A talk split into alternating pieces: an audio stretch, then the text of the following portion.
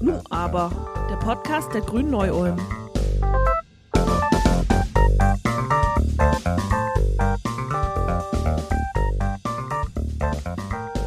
So, liebe ZuhörerInnen von Nu aber, dem Podcast der Grünen in Neu-Ulm. Letzte Woche haben wir ein super spannendes Gespräch über Schulpolitik gehabt. Und zwar mit Anna Schwamberger und Tillmann Hirt, beides Realschullehrer. Anna ist dazu noch schulpolitische Sprecherin der Grünen-Fraktion im Landtag in München und Tillmann äh, ist Stadtrat der Grünen in Neu-Ulm.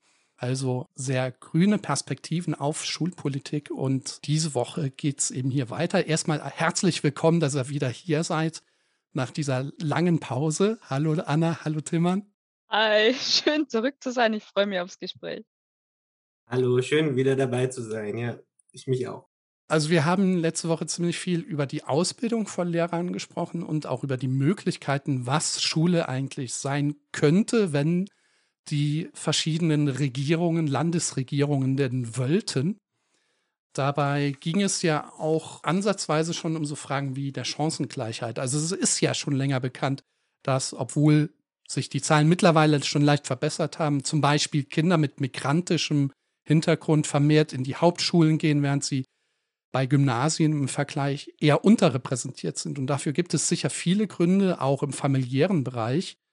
Wo würdet ihr jetzt sagen, liegen aber die größten Hürden an den Schulen und wie kann man sozusagen schulpolitisch auch hier an den Rädern drehen, dass man hier eine größere Chancengleichheit erreicht?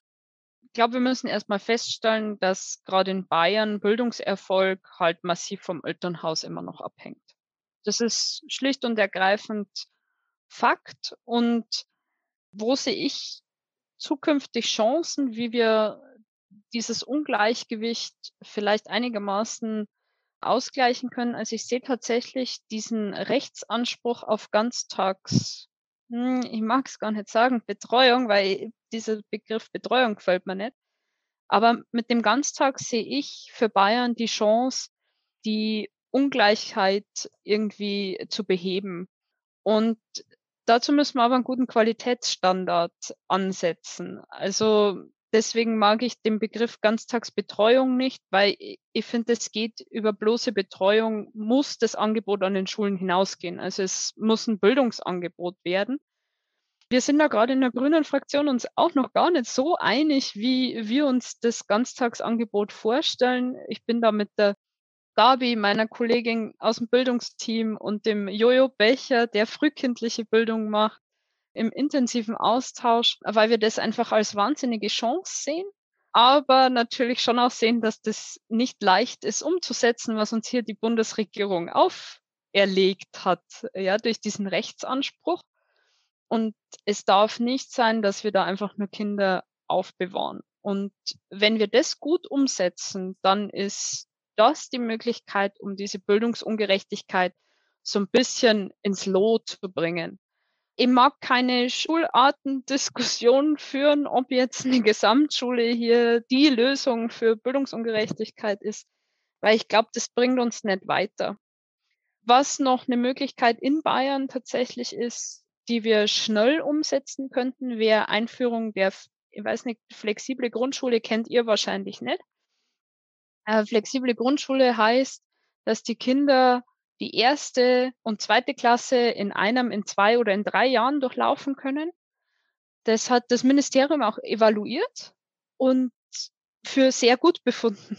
Nur haben wir es noch nicht in die Fläche gebracht. Und ich würde mir jetzt wünschen, dass wir das in drei, vier auch mal testen und dann das Ganze auf ganz Bayern ausweiten. Dann haben wir im Primarbereich eine maximale Grundschulzeit von sechs Jahren, je nach Leistungsvermögen eines Kindes einfach auch. Ich mag ja auch kein schnelles Kind ausbremsen. Also ich will niemanden zu sechs Jahren Grundschule zwingen, aber die, die sechs Jahre Grundschule brauchen, für die wäre das dann die Möglichkeit. Und ich glaube, wenn man dann so diese Kombination hat, guter Ganztag und flexible Grundschule, gute Individualisierung, dann kriegen wir es schon einigermaßen ins Lot. Aber wir müssten es halt schaffen, dass die Kinder zu Hause keine Unterstützung mehr brauchen beim Lernen. dass sie alles, was sie für Schule brauchen, auch in der Schule erledigen. Weil klar, wenn die alleinerziehende Mama oder der alleinerziehende Papa abend von der Arbeit heimkommt und dann zwei Kids noch zu betreuen hat, ich verstehe jeden, der dann sagt, ich kann jetzt aber nicht noch mit euch lernen. Ich schaffe das einfach nicht.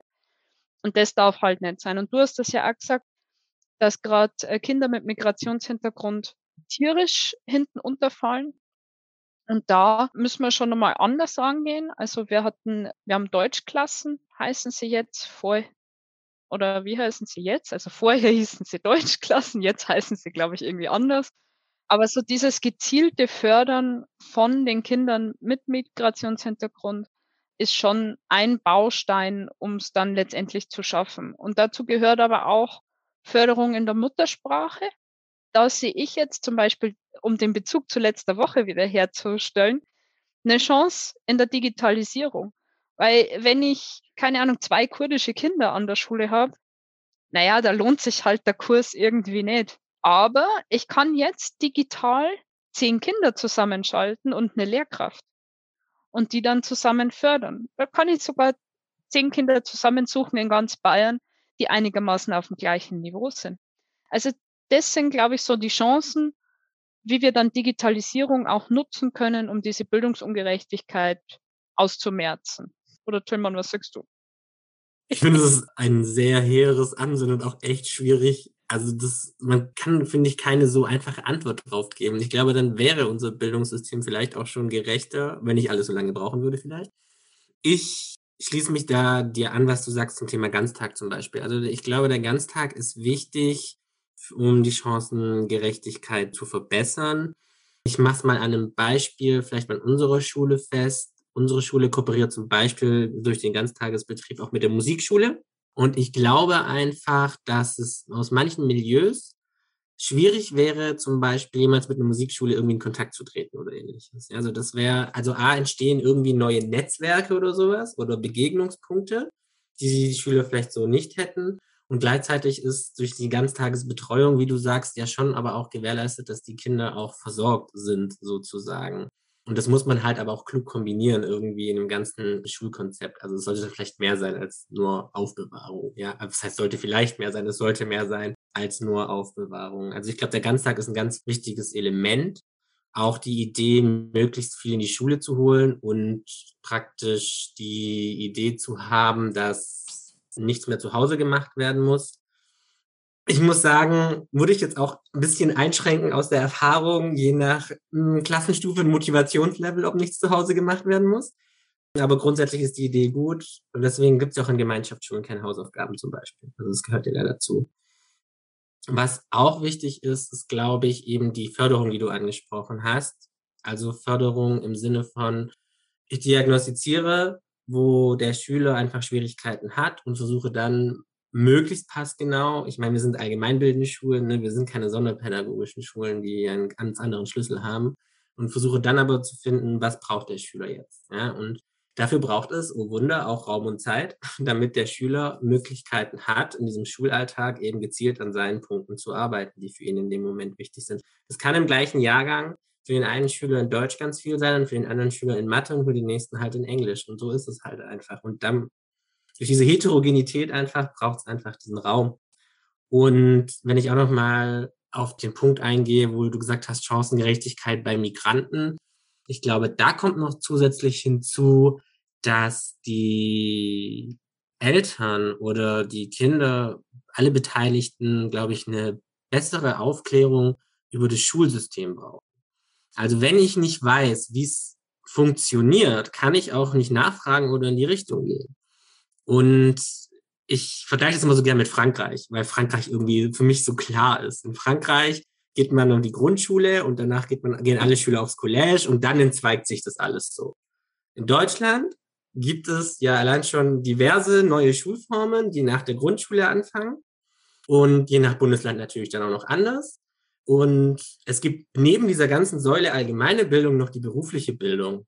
Was ich nebenbei irgendwie gerne nochmal als Pluspunkt sagen wollte zu deutschem Bildungswesen, die berufliche Bildung, die ihm viele Chancen auch Schülern gibt, die halt nicht auf dem allgemeinwissenden Zug ihre Stärken haben, sondern vielleicht eher die Praxis aus der beruflichen Bildung brauchen. So, und dann haben wir dieses System auch noch. Also ich muss echt sagen, das deutsche Bildungssystem ist echt komplex, wenn man sich es mal in Gänze anguckt.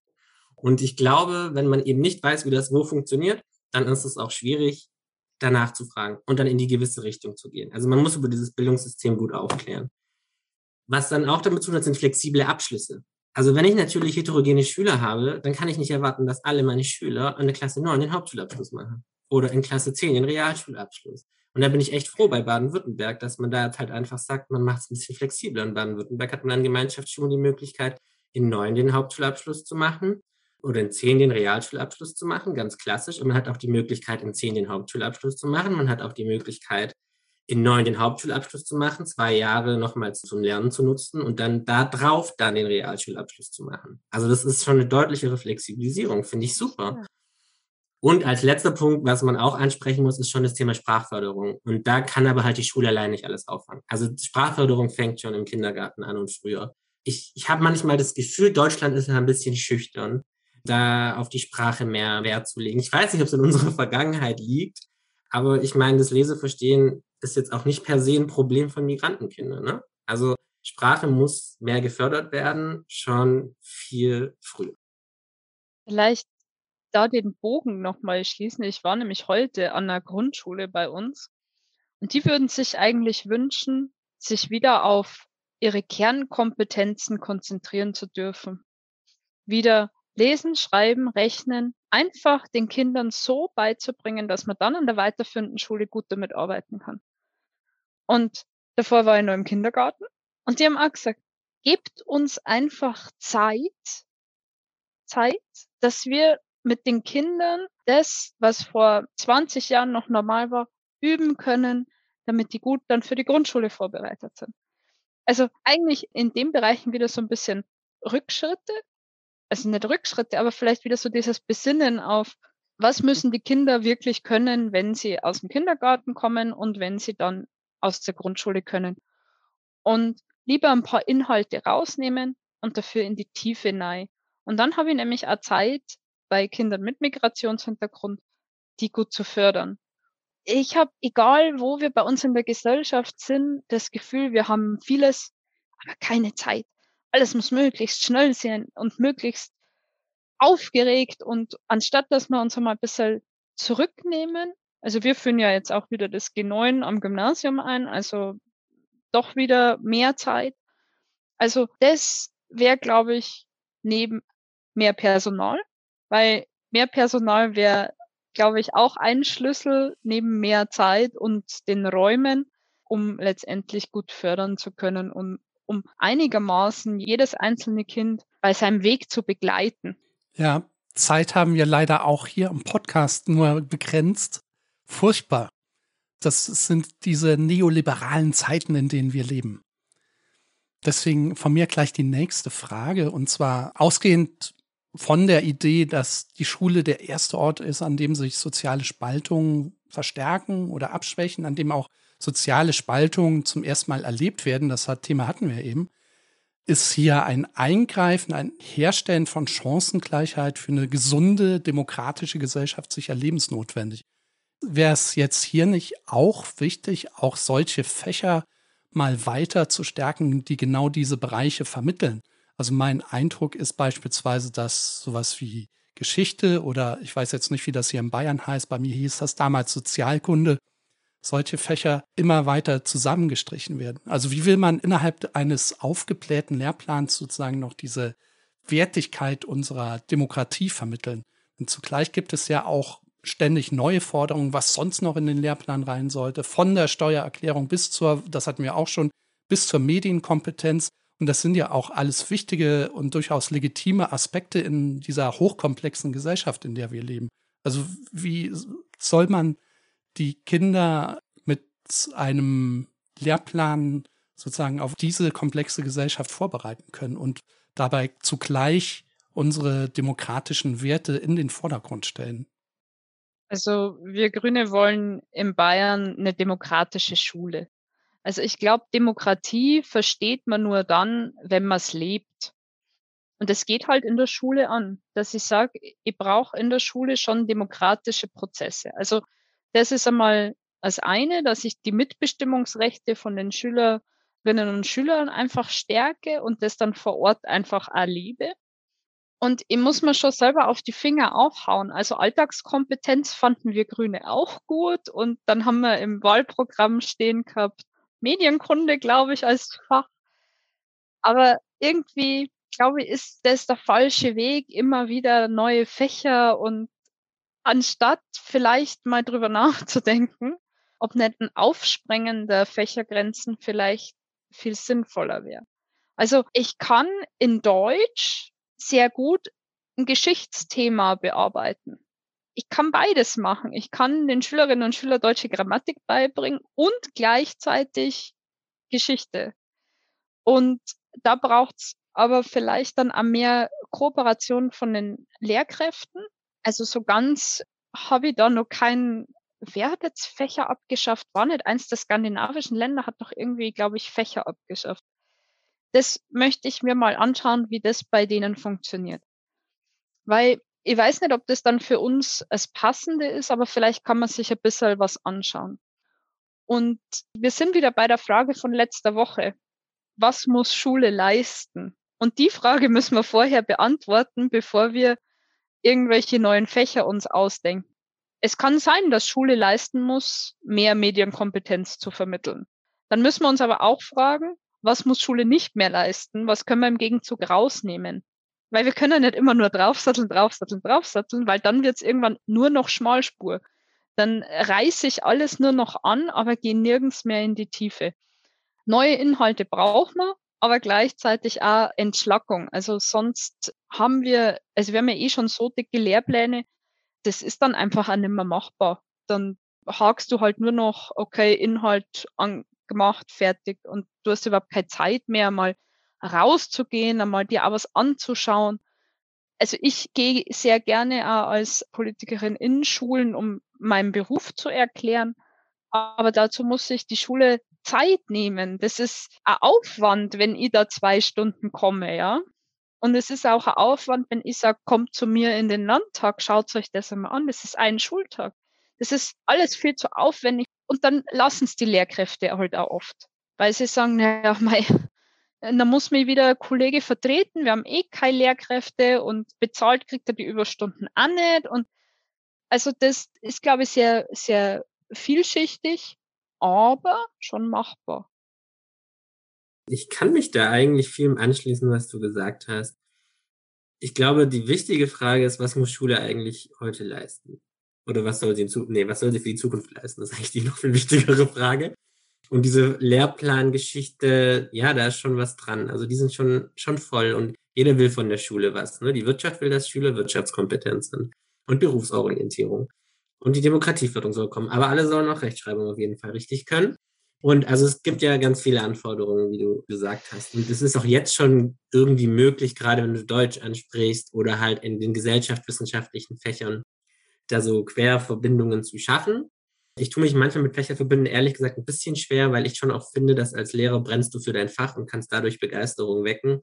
Deswegen ist es manchmal, finde ich, schwierig, wenn man so Fächerverbünde schafft oder Fenster, Fächer ganz aufsprengt. Damit tue ich mich manchmal selber noch schwer, muss ich ganz ehrlich zugeben. Was ich halt schwierig finde, ist, wenn man so über Demokratiekompetenz denkt, dann geht es auch immer um die politische Handlungsfähigkeit. Also Schüler müssen irgendwie mal in diese Situation kommen, dass sie sowas auch leben, was man da vermittelt kriegt. Also oft wird es in Schulen halt über Rollenspiele zum Beispiel gemacht oder so, dass man halt eine Tarifverhandlung mal durchmacht oder sowas. Ne? Also so, so Ideen gibt es dann halt schon. Habe ich auch schon gemacht.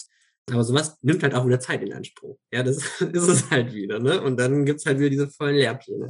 Also ein so ein Wunsch, den ich ja tatsächlich mal hätte an die Bildungspolitik, so allgemein in Deutschland, dass man sich mal wirklich fragt, was soll Schule leisten? Und zwar sollen es sich aber nicht nur Fachdidaktiker und Lehrer unbedingt fragen und Politiker auch, also schon auch. Aber das wäre vielleicht, glaube ich, echt mal so, ein, so eine Idee, dass man sagt, okay, wir gehen das jetzt mal richtig offensiv an und beteiligen auch mal echt so die Bevölkerung irgendwie durch Umfragen oder irgendwie sowas. Was denken denn die Deutschen? Was müssen denn die Schüler von morgen können? So, um einfach mal rauszuhören, was denkt denn der Mensch von der Straße? Was ist wichtig? Ja.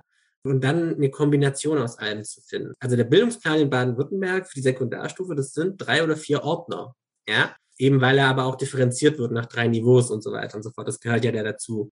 Aber man muss es sich halt mal vorstellen, dass irgendwie jedes Bundesland irgendwie für jede Schulform einen Bildungsplan hat und irgendwie auch noch für jeden sonderpädagogischen Bereich einen eigenen Bildungsplan hat. Ich äh, wollte schon immer mal irgendwie mal sehen, wie das so aussieht, wenn man in Deutschland mal alle Bildungspläne, die es in Deutschland gibt, stapeln würde. Mich würde so interessieren, wie hoch dieser Turm sein würde. Und da frage ich mich tatsächlich, können wir da nicht so eine, so eine Basis Bildungskompetenzen oder wie auch immer schaffen, worauf sagt, darauf einigt man sich, das muss wirklich, das muss wirklich jeder Schüler in Deutschland mhm. so als Minimalziel können. Und nach oben sind ja selten Grenzen gesetzt. Ne? Wenn du dann da unten irgendwo angedockt hast und dich dann irgendein Spezialthema interessiert, na dann leg los, mein Gedanken. Ein hehrer Wunsch vielleicht. ja, Tillmann, du hast es ja schon ein bisschen angedeutet. Die Unterschiede zwischen den Ländern was Bildungspolitik angeht, sind teilweise riesig. Deswegen vielleicht die letzte Frage für heute. Also ein großes Problem bei Corona zum Beispiel war ja auch die Uneinigkeit zwischen den Ländern und es ist ja auch einfach ein Riesenunterschied, ob man jetzt in Bayern oder in Nordrhein-Westfalen seinen Abschluss macht. Und während ich eigentlich ein sehr, sehr großer Fan des Föderalismus bin, frage ich mich doch, ob das wirklich so sein muss was könnte man hier tatsächlich machen, um diesen unterschiedlichen Bildungsniveaus und diesen teilweise wirklich krassen Unterschieden auch in den Zielsetzungen der einzelnen Schulpolitiken entgegenzutreten, ohne dass jetzt die Bundesländer auch ihre Kompetenzen aufgeben oder einschränken müssen. Also der Heinz-Peter Meidinger, Vorsitzender des Deutschen Lehrerverbandes, fordert beispielsweise einen bindenden Bildungsstaatsvertrag, der alle Länder zwingt, sich an ein Programm zu halten. Ist was erstens realistisch und zweitens ist das überhaupt wünschenswert? Also wie seht ihr die Frage des Föderalismus äh, im Punkt auf die Schulpolitik? Zum einen müssen wir, glaube ich, einfach akzeptieren, dass unser Schulsystem Kinder auch krank macht. Also ich hatte ein Gespräch mit Professor Romanos äh, von der Uniklinik in Würzburg ja ganz klar sagt, euer föderale Bildungssystem macht Kinder krank, ja, wenn die Schulen wechseln. Und das tut mir dann weh. Also nur, nur weil Kinder umziehen und in ein anderes Schulsystem müssen, werden sie krank, werden sie psychisch krank. Und das ist sowas, wo man immer denkt, das kann doch in einem reichen Industrieland wie Deutschland nicht unser Anspruch sein. Dann hat aber das Ganze natürlich schon auch was mit Kompetenzen und Macht zu tun. Also Bildung ist halt das Landesthema neben Polizei, also innere Sicherheit, wo jedes Land sagt, ich lasse mir nichts wegnehmen. Das ist meine Entscheidung. Und das verstehe ich auch bis zu einem gewissen Grad. Ich glaube, unser Anspruch muss schon sein, dass wir vielleicht zu einem gemeinsamen Rahmenlehrplan kommen wir werden das dann nicht schulartspezifisch machen können, sondern nach Altersgruppen, weil wir einfach in den verschiedenen Bundesländern verschiedene Schulsysteme haben. Und das erklärt doch bitte mal jemandem eigentlich, der nicht in Deutschland wohnt, dass wir 16 verschiedene Schulsysteme haben und dass jedes ein bisschen anders funktioniert.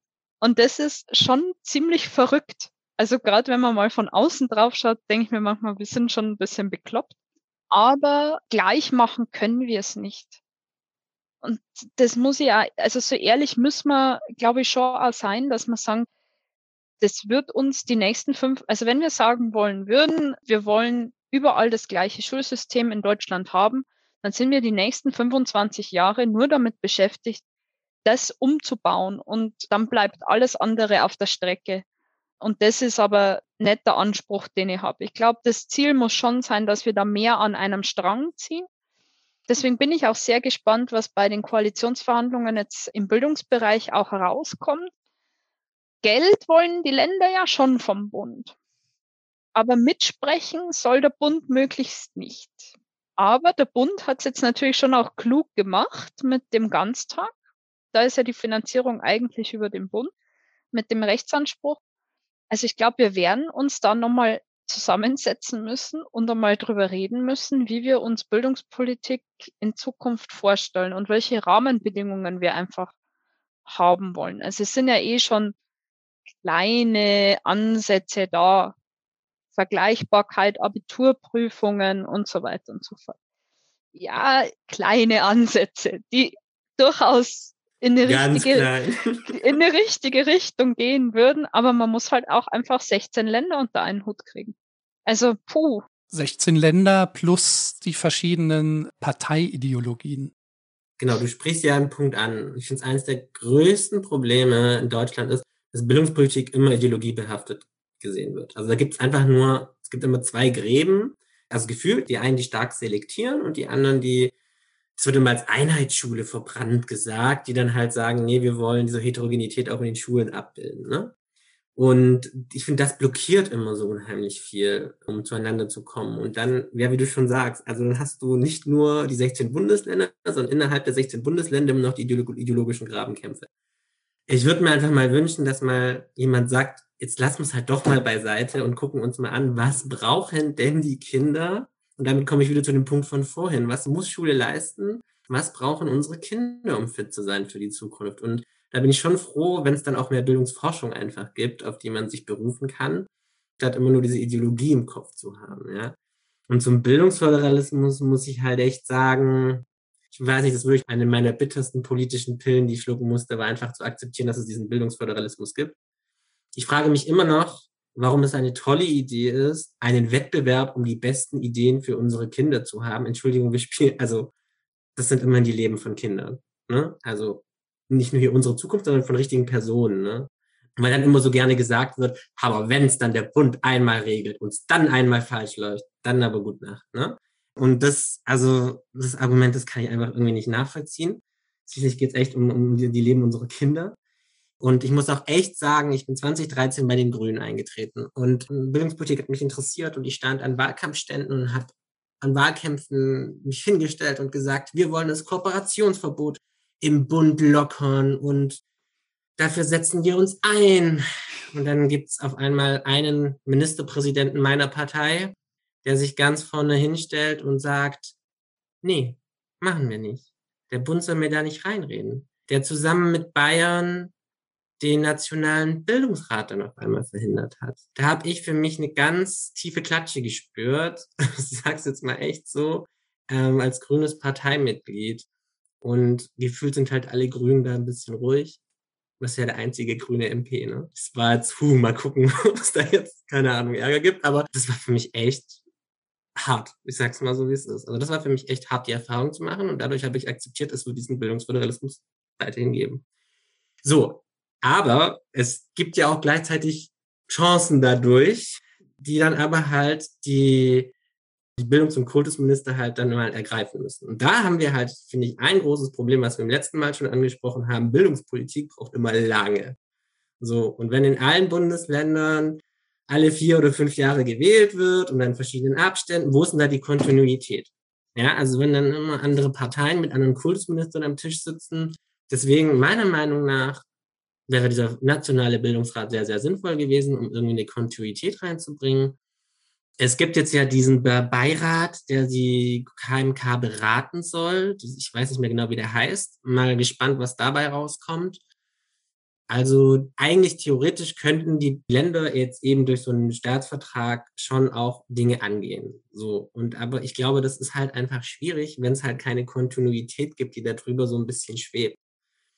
Und auch so mein zweiter großer Wunsch in der Bildungspolitik ist, ich habe ja letztens schon den, den, den einen großen Wunsch gesagt, dass man mal mit der Gesellschaft spricht, was unsere Schüler können sollen, dass ein Kultusminister mal sagt, ich fange jetzt mal an, ich quatsche mit den anderen Kultusministern oder ich quatsche mit einem anderen Kultusminister so grassroots-mäßig, hey du, wollen wir uns mal zusammentun und irgendwie also was verändern? Also ich glaube auch nicht, dass wir alle das gleich, komplett das gleiche Bildungssystem haben werden. Und wenn man das anspricht, das hat auch der bayerische Kultusminister gesagt, das wird ja eine Mammutaufgabe, aber das war irgendwie sein Argument, dass man es gar nicht erst versuchen soll.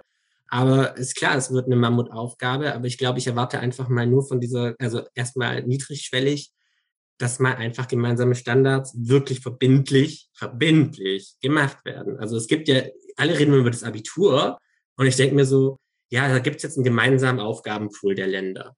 wo nicht verpflichtend ist, die Aufgaben zu benutzen. Die Aufgaben können noch verändert werden. Also ehrlich gesagt, da gibt es einen Aufgabenpool und man kann darauf zugreifen und sich was rauspicken. Ja, also wo ist denn da die Vergleichbarkeit und wieso fangen alle beim Abitur an? Also ich meine, das ist ja schon das Ende. Vermutlich wegen der Debatte, dass es ungerecht ist, wenn man ein, ein Bremer Abitur hat und ein bayerisches Abitur, weil da ja tatsächlich die Ungerechtigkeit irgendwie auftritt, weil man ja die so wertet. Aber eigentlich müssen wir uns die Frage ja schon vor dem Abitur stellen. Ja, was sollen die können? Und da würde ich mir wünschen, dass sie die Standards halt setzen, die verbindlich sind, weil Deutschland ist halt auch nicht mehr in einem Wettbewerb untereinander, was ja immer noch total hirnrissig ist, meiner Meinung nach, im Bildungsgedanken her, sondern halt mit der ganzen Welt. Und da wäre es vielleicht schon mal schlau, sich zu überlegen, was können wir gemeinsam wuppen. Also natürlich wäre es für mich auch eine schöne Vorstellung zu sehen, wie sich auch das Bildungssystem und die Schularten in ganz Deutschland homogenisieren.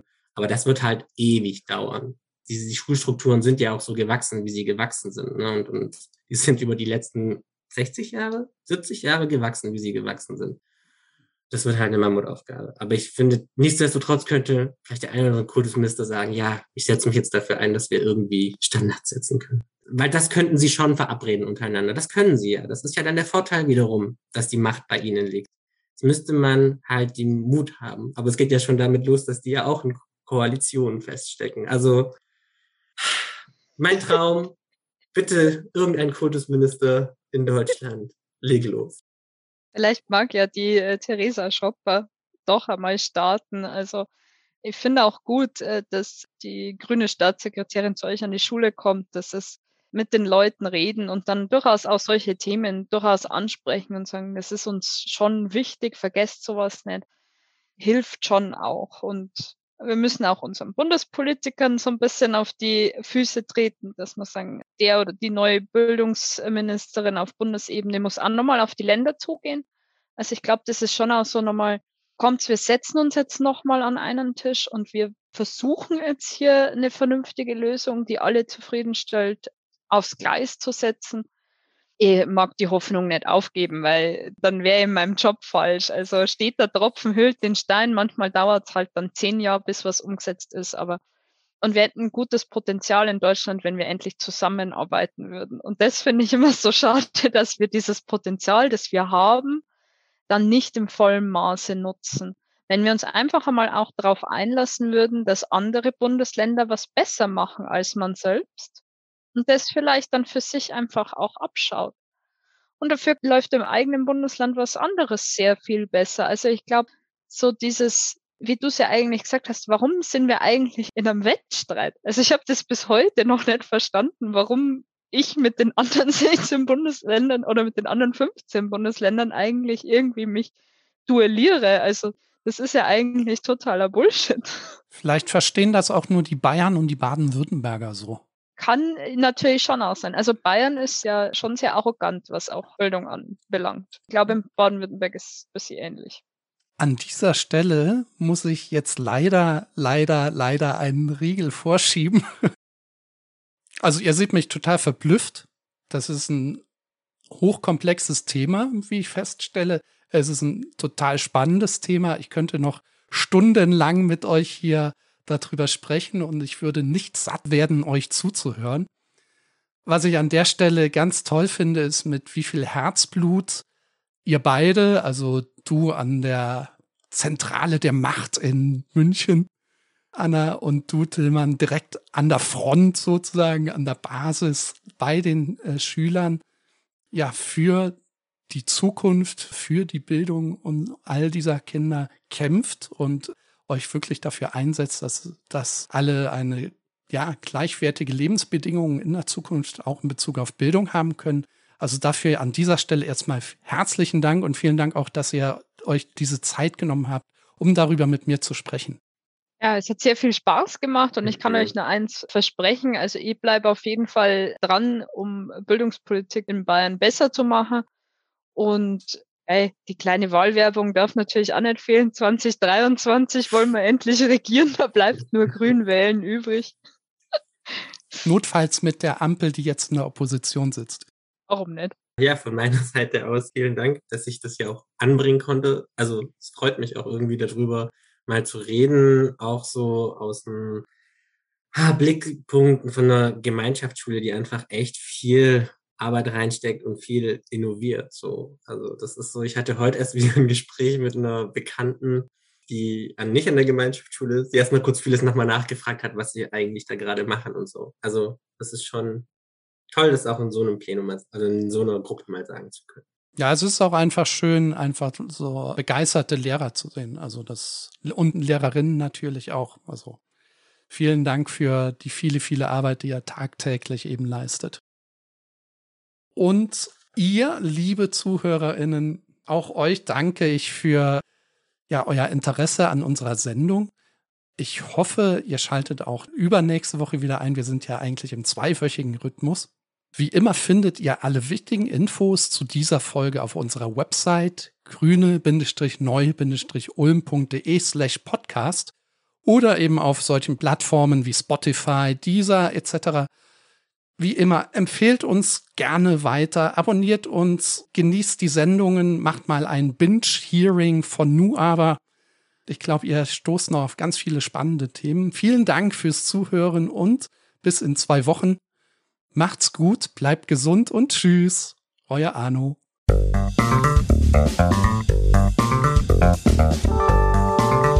Thank.